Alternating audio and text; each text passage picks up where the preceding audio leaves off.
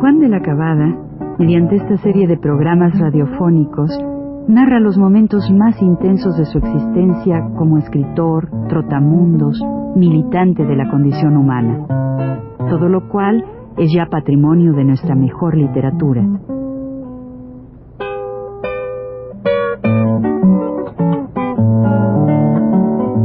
Con ustedes, Juan de la Cabada. En el programa anterior hablábamos de los incidentes sucedidos en, eh, compañía del señor Goñi en la celda número uno de la inspección de policía, ¿no?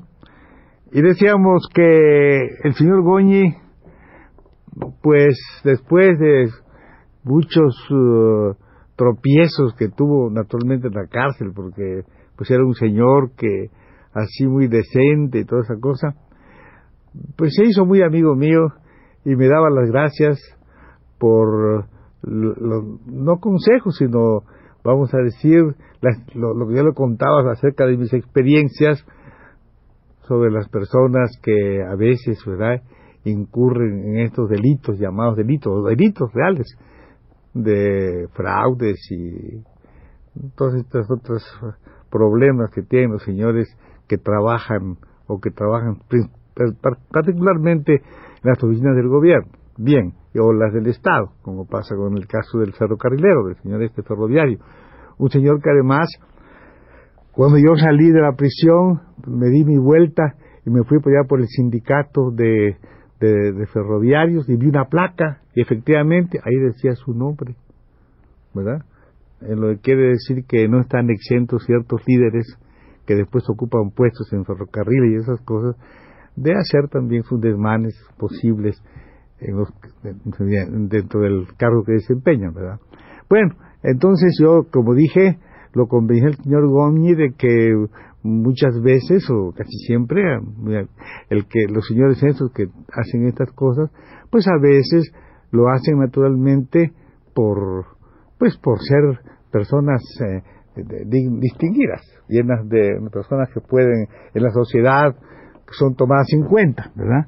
Si no, si no hicieran eso muchas veces, pues no las tomarían en cuenta, serían, quieran cualquiera. Pero cuando ya tienen sus centavos y todo eso, pues ya los señores tienen representación y todo eso, y no hay por qué, le decía yo a él, suicidarse por, por eso, porque pues sus hijos lo dan, le van a agradecer mucho, ¿verdad?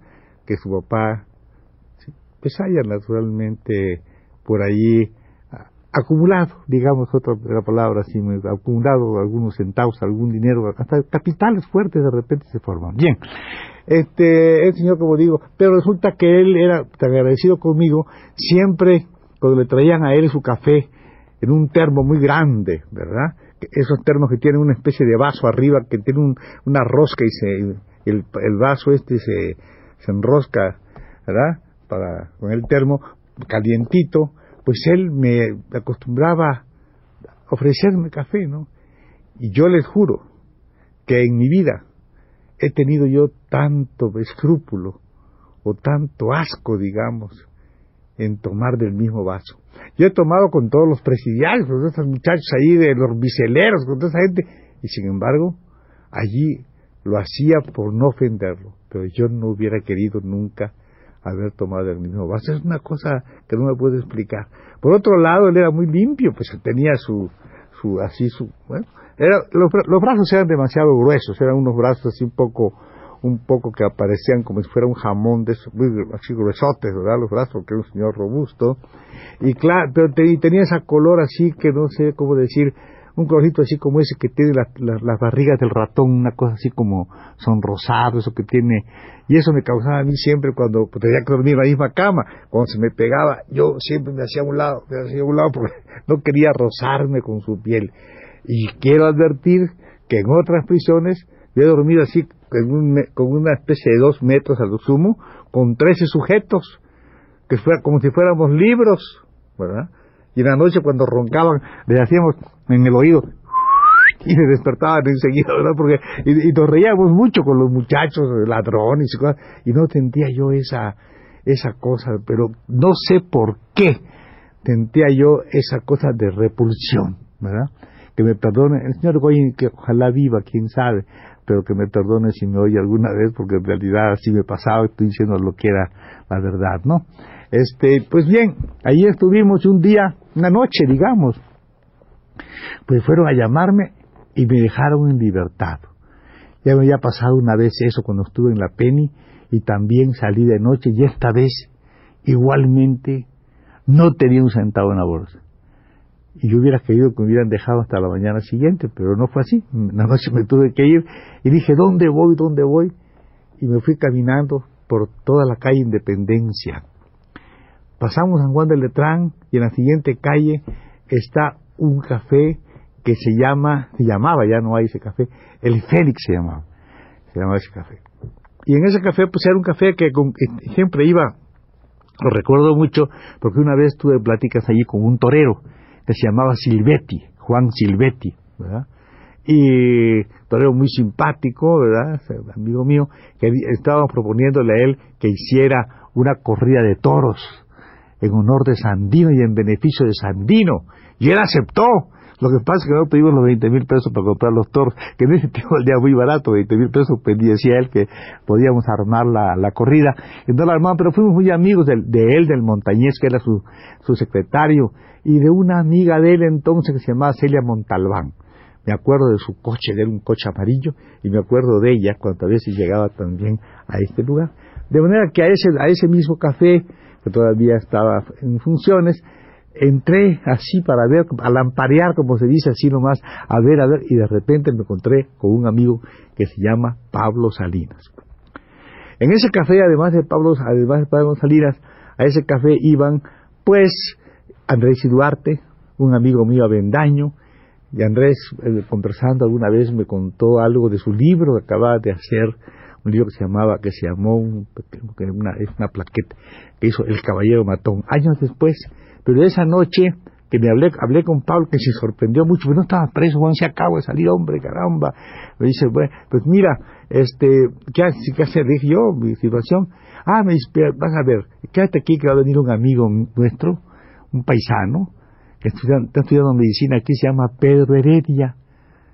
Él vive en la calle de la calle General Prim y le hablamos, seguramente que sí tiene para ti, porque vive ahí una cosa muy bien y todo. Y efectivamente, como a la hora, media hora, tomamos café, llegó mi amigo Pedro Heredia. Le planteamos el caso y Pedro dijo, ¿cómo no, hombre? ¿Cómo no vamos? Y nos fuimos a la casa donde iba Pedro Heredia y había una señora ahí que se llamaba María Esther Gruazar, una señora extraordinariamente buena gente, era profesora de cultura física, este, y, y claro, le dijeron la cosa y me dijo ella así, bueno, ¿qué deseaba? ¿Qué, qué, qué, qué, qué es lo que usted más desea en este momento? Yo dije, señora, en este momento lo que yo más deseo es un baño. Me dije yo, ah, un baño. Inmediatamente pusieron agua caliente, ¿verdad? Entré al baño y me bañé muy bien, luego salí y luego cenamos, ¿verdad? Y empecé a vivir en esa casa de, de, la calle de, de en la calle de, de, General Prim. Bueno, en estos, en estos días, viviendo allí, pues, y con estos amigos y, y, toda, y todo esto, pues, iba, pues, jugábamos a veces allí ajedrez. Yo, yo no soy bueno para eso, pero no soy bueno. Y además, yo sí también creo que lo que algún sabio, alguna persona ha dicho del ajedrez, que es demasiada, demasiado para juego y poco para ciencia, ¿verdad? De manera que este, yo creo en eso y por ese motivo, pues no soy, bueno, sí, sé mover las piezas y todo, pero no soy muy bueno. Pero de todas maneras ahí eh, se, hacían esos partidos de ajedrez y yo pues algunas veces pues participaba. Y es bueno acordarse de esto porque como ese, e, a ese café que digo, pues eh, pasaba yo en las noches bastante rato allá en el Fénix, pero algunas veces nos íbamos a un café, a un café que estaba entonces en la calle también de Bolívar, ¿verdad? Íbamos a uno que se llamaba el Coliseo. Pero después se abrió otro café que se llamaba el Principal. Y a veces también nos íbamos ahí al Principal. Del Principal sí recuerdo yo alguna historia muy curiosa de que era por el año 31 era esto. Estaba todavía preso, a principios del año 31 todavía estaba preso, un amigo nuestro que cayó en el mes de mayo y que se llama David Alfaro Siqueiro. Bien, estábamos allí cuando había entonces unas, no sé si lo he contado, creo que no, había entonces unas, este, unas eh, cajitas al lado de los de los reservados, unas cajitas donde se depositaba una moneda de 20, de 10 centavos, de 10 centavos, esas de plata, y se apretaba un botoncito, ¿verdad? Ponía uno en la estación que uno quería y empezaba a oír el radio, la que uno quería oír el radio. Entonces apretamos una y le pusimos ahí, estábamos ahí, pues estaba yo, estaba un muchacho, Vicente Casarrubia, que ha escrito un libro que se llama Las rebeliones indígenas en México, y estaba un muchacho cubano que ya murió, por cierto, dentista, aquí, aquí era Castellanos, y, y Pablo Salinas estaba también, ahí estábamos los cuatro ahí.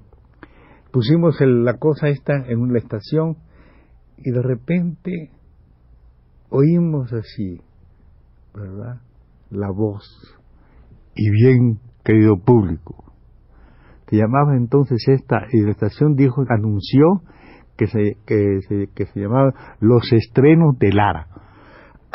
Los Estrenos de Lara se llamaba. Y entonces oímos la voz aquella, así, esa voz, ¿verdad?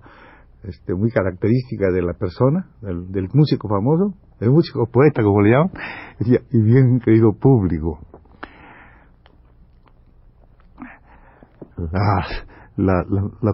el estreno de esta noche lo dedico a un gran artista, a un gran artista, un pintor hoy en desgracia, David Alfaro Siqueiros, y nosotros empezamos a reír, farolito, farolito, y entonces una risa general de nosotros, ¿verdad?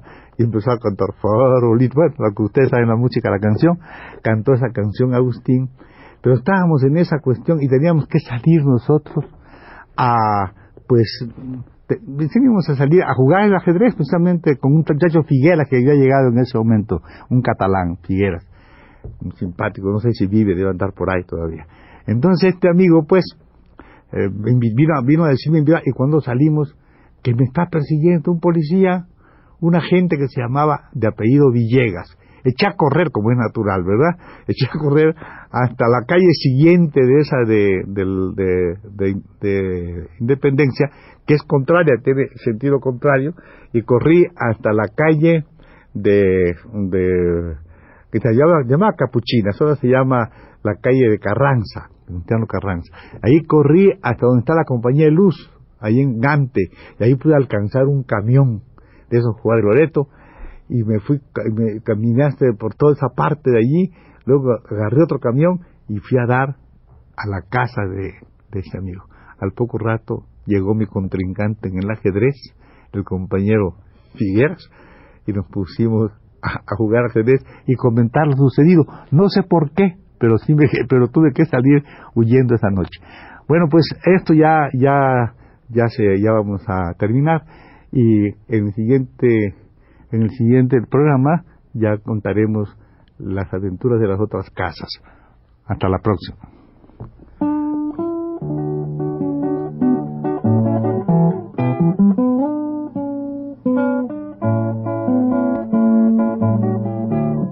Radio Universidad presentó Recuento Vivo.